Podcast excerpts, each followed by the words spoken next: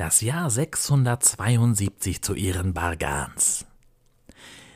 17. Januar im Jahre 672. In der gestrigen Nacht überschritten Bakure unserer Armee die Ränder eines Tales, das im Volksmund als Dämmerung des Himmels bekannt gewesen war. Uns bot sich der Anblick einer trockenen Staubwüste. Wir mussten zwei Pentroschakane unserer erhobenen Diener zurückschicken, da die vor Ort vorhandene Energie am Stabilitätsgefüge der nekromantischen Energie im Körper der Erhobenen zu rütteln begann. Es wurde ein Pentroschakan des Kolon Bargan sowie ein Pentroschakan der schwarzen Flammen von Arkanat zum Sturm auf das Tal angefordert.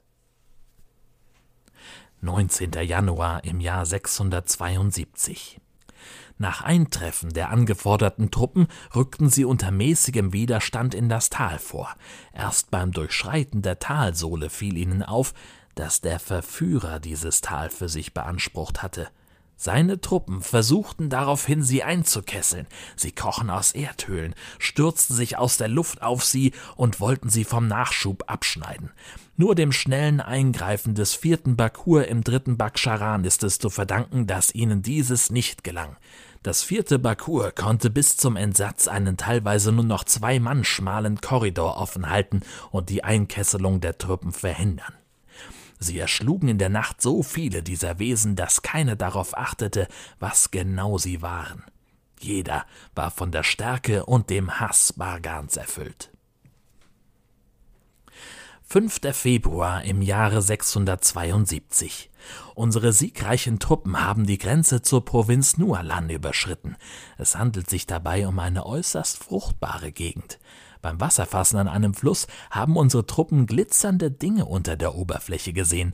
Offenbar befinden sich in diesem Fluss Bruchstücke des in Travonia so gefragten Goldmetalls. Die Bakure rückten weiter auf breiter Front vor.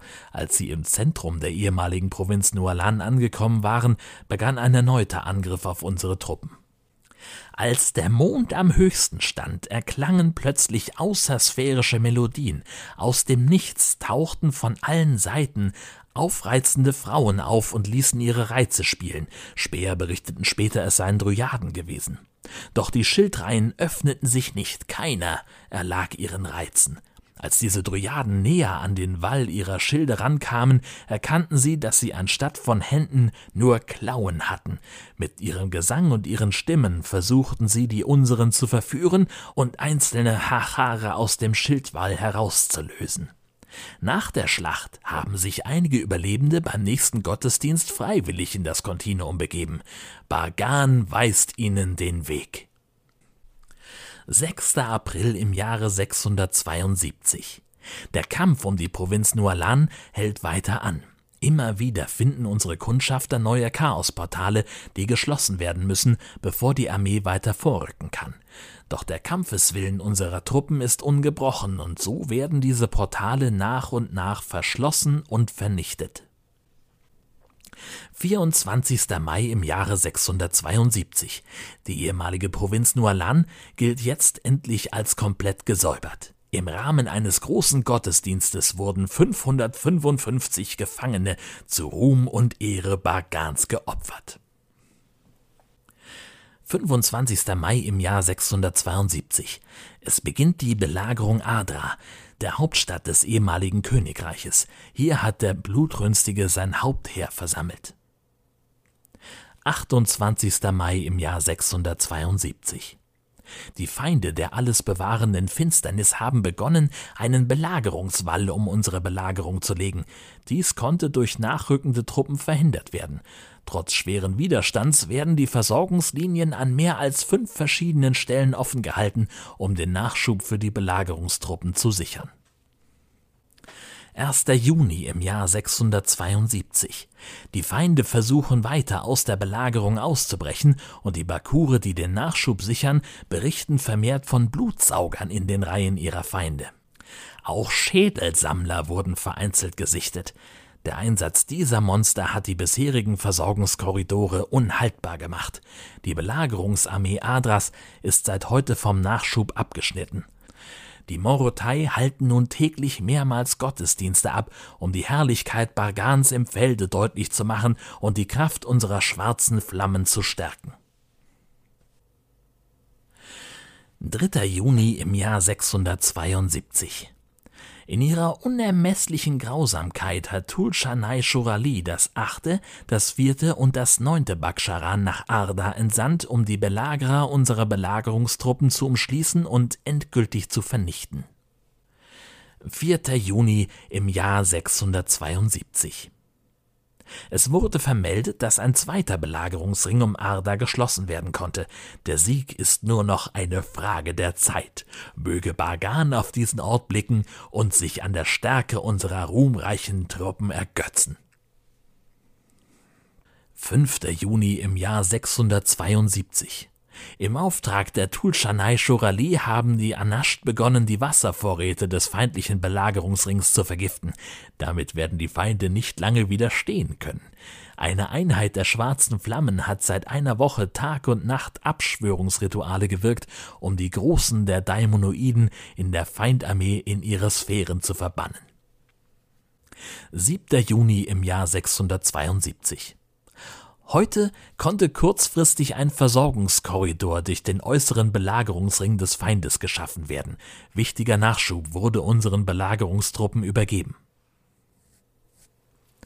9. Juni im Jahre 672 der Versorgungskorridor 1 wurde dauerhaft durch den äußeren Belagerungsring geschlagen und es konnte an anderer Stelle ein zweiter Durchbruch etabliert werden. 11. Juni im Jahr 672 der äußere Belagerungsring ist endgültig zerschlagen. Tausende Feinde wurden von unseren Truppen niedergemacht. Niemand widersetzt sich der Stärke der Heere Bagans. 12. Juni im Jahr 672. In der Nacht zum 12. Juni wurde Adra von mehreren Seiten aus angegriffen und über das Kanalsystem konnten Truppen ungesehen die Stadtmauern unterwandern.